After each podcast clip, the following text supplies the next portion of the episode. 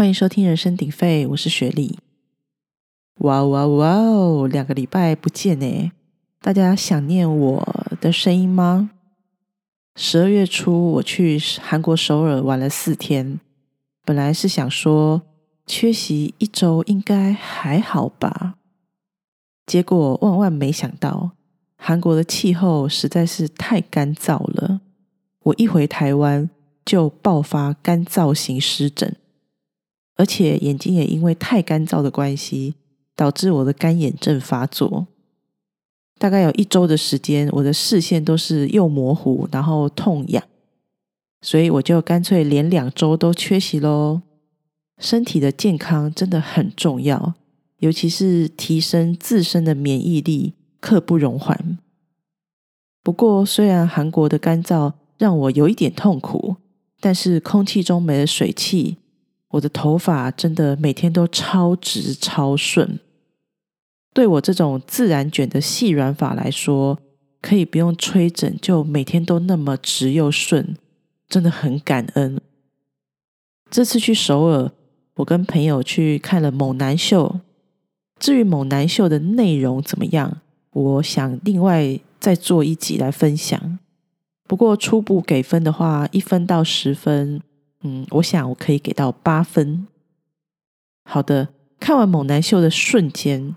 当秀场的灯光亮起的时候，我跟朋友就迅速恢复理智，并马上交换了心得。没想到我们果然是好朋友，因为我们的心得一致。我们都觉得，如果我们也想找一个条件好的对象，就是身材好、颜值高、内在优秀的对象，是不是自身的条件也应该处理一下？因为我跟朋友都是肉肉的身材，所以要处理自己的第一步就是减肥。呃，这就是今天的主题啦。这个世界上有没有一个人、一句话、一张图片，时时刻刻都在提醒着你，一定要过着健康的人生哦？旅游生活频道 TLC 从二零一二年开始。播出一档美国真人实境秀节目。每次我看到这部影集，我的脑子里就会有一个声音告诉我：“你得少吃一点，你得起来动一动，你必须活得更健康啊！”这部影集就叫做《沉重人生》，英文节目名称直译叫做《我的六百磅生活》。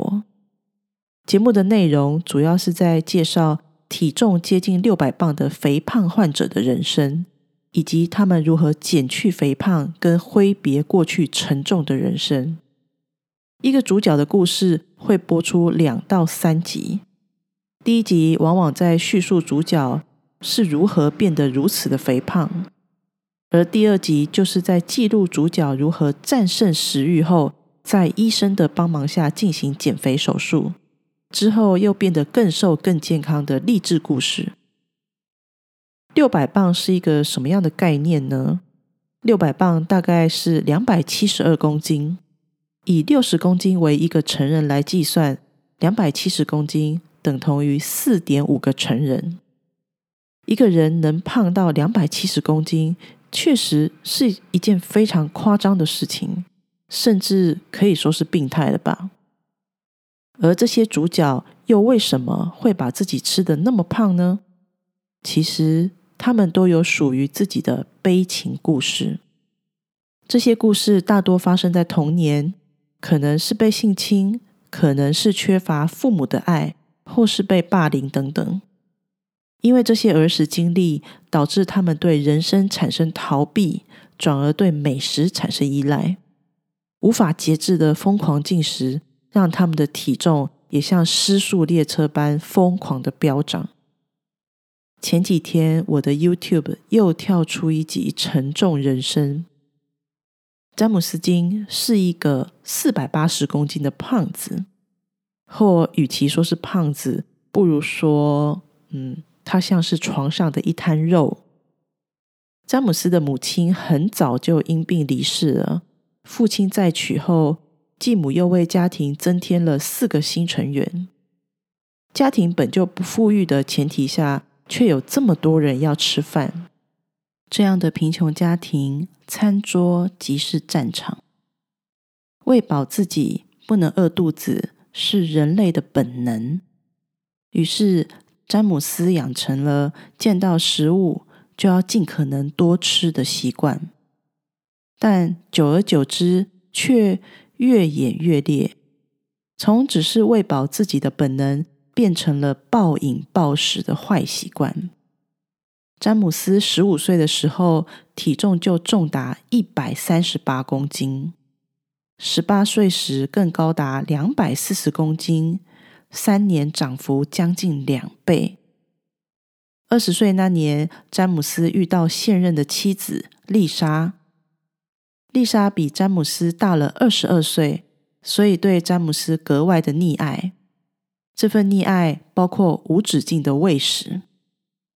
于是，詹姆斯三十岁的时候，体重就达到三百二十四公斤。这时候，脚踝也因为承受不住这样的重量而严重受损，只能躺在床上休息。而这一躺就是十年。十年的光阴，他的人生就困在一张大床上，因为他真的哪儿也不能去，甚至。对一般人来说，能轻松自理的排便跟洗澡，詹姆斯也都无法下床处理，需要妻子跟女儿来照顾。无法下床运动，没有了身体上运动的消耗，只剩下嘴巴能进食。再加上妻子溺爱式的喂食，詹姆斯这十年胖到了四百八十公斤。妻子的溺爱式喂食确实很壮观。每天早上的早餐是一大碗公的马铃薯沙拉，加上十八个煎蛋跟十五块汉堡排。午餐则是五块厚实的大牛排，加上五份马铃薯泥。下午茶则是詹姆斯吃完会生气，因为根本没让他吃饱的两块大鱼排。晚餐一样是大分量，还要再加上宵夜。重点是每餐饭后还要一块大蛋糕当做甜点。胖到四百八十公斤的詹姆斯，不仅生活无法自理，连皮肤都开始溃烂流脓。每天光是为了帮他清理与擦药，就要拜托隔壁邻居来帮詹姆斯翻身。四个大人。也得很吃力才能帮詹姆斯翻身。更可怕的是，詹姆斯的内脏也开始衰竭。减肥医生说，如果他再不做出改变，可能寿命撑不过今年。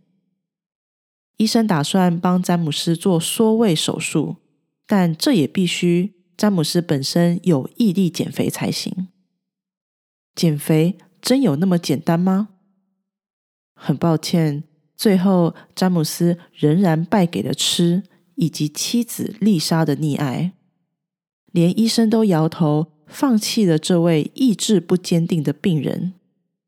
四个月后，詹姆斯因肥胖而导致的多重器官衰竭去世，享年四十六岁。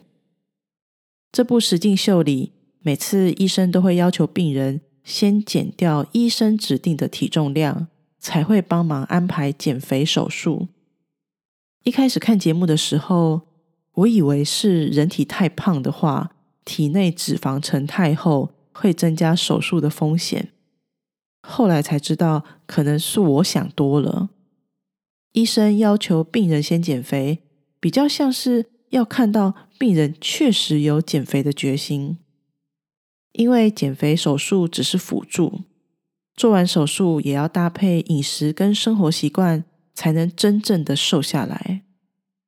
很多年前听到我一个亲戚要去做缩胃的手术，他做完手术后真的瘦得很快，不过他后来又胖回来了，因为他无法控制自己的食欲，于是又把缩小的胃给吃吃吃吃吃到撑大了。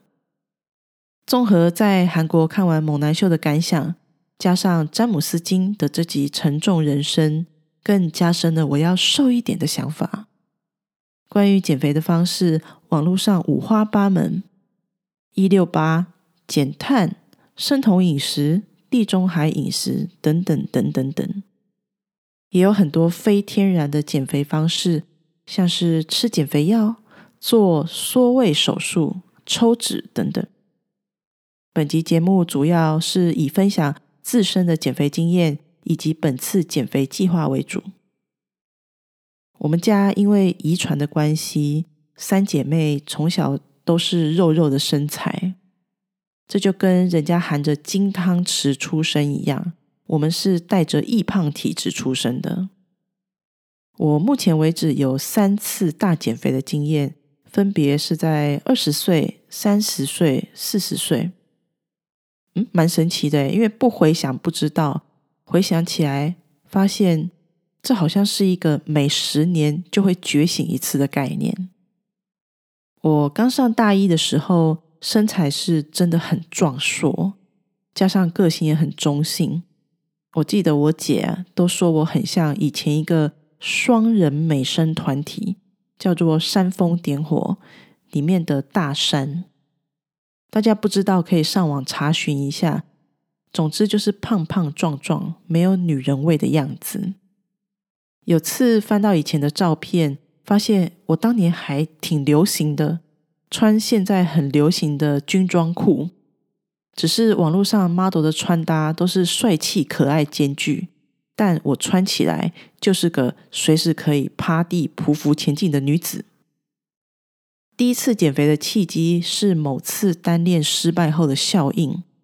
故事简单说，就是我喜欢的男生喜欢上我的闺蜜。而我的闺蜜跟杨乃文一样瘦，最后他们双宿双飞，也一起说好都不要再当我的朋友了。我同时失去喜欢的人，也失去两个好朋友。这个经历让我觉得我应该要女孩子一点，要瘦一点，所以就趁一个暑假的时间自体改造了一番。那时候用的方法就是吃的很少很少很少。然后很疯狂的活动，回想起来，每天是真的吃的很少，晚上都会饿醒的那么少。疯狂活动也是真的很疯狂，只要是醒着的时候，我几乎不会让自己静下来。有时候是走来走去，有时候是有氧运动，还有跳舞。那时候也很病态，我每天都会量体重，只要一天没有瘦，我连水都不敢喝。在这么激进又错误的减肥方式下，两个月瘦了二十公斤，我的胸部也小了两个罩杯。快速减肥的结果就是，开学的时候有同学认不出我，还问我：“咦，请问你是我们班的吗？我怎么没见过你？”认得出我的同学就会说：“天哪，你真的瘦好多！”虽然我假惺惺的回说：“还好吧。”但心里其实超级爽的。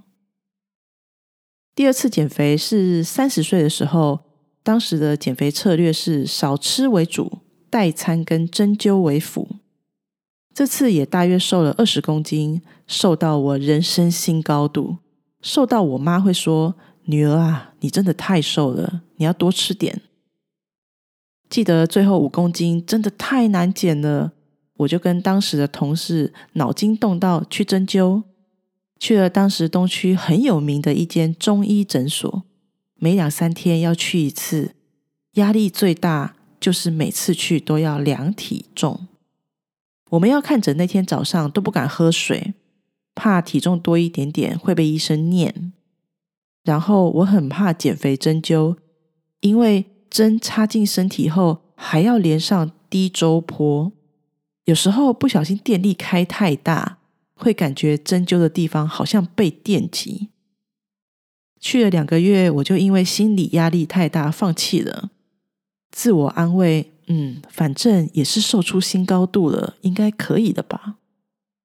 现在翻回去当时的照片，都觉得自己真是个美人胚子，而且衣服真的很好买哦，可以买很便宜的衣服。路边摊尺寸也一定都可以穿，而且去试衣服的时候可以说出这件太大了，这可是在我人生中很少遇见的呢。我其余大部分的人生都是说这件太小啦，我需要再大一号。什么？这是最大号了。所以可以说，这件真的太大件了，我需要小一号。不只是实质上的需求，更是一种虚荣。这两次减肥经验都是很早期，还没有提倡正确减肥方式的年代。喝水会胖，或是运动会练出肌肉会变壮，这都是当时的观念。虽然现在看起来错很大，但在那个时候，大家都是如此深信不疑的。那时候的减肥追求的是瘦就是美，所以以前的妹子都是饿到瘦的，一餐一颗茶叶蛋，一碗小气的沙拉，或是一片吐司，都是很常见的减肥饮食。避免喝太多水，避免做太多运动，也是那时候很多人的观念。所以那些年代健身房并不流行。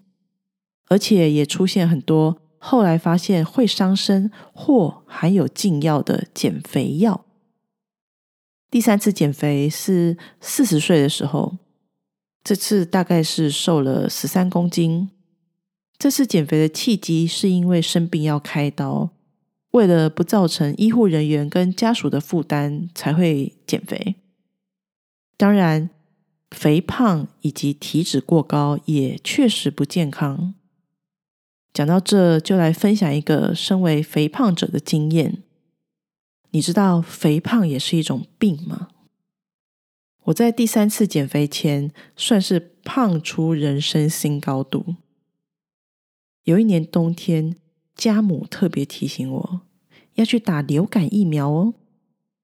我去家里附近的一间诊所打疫苗。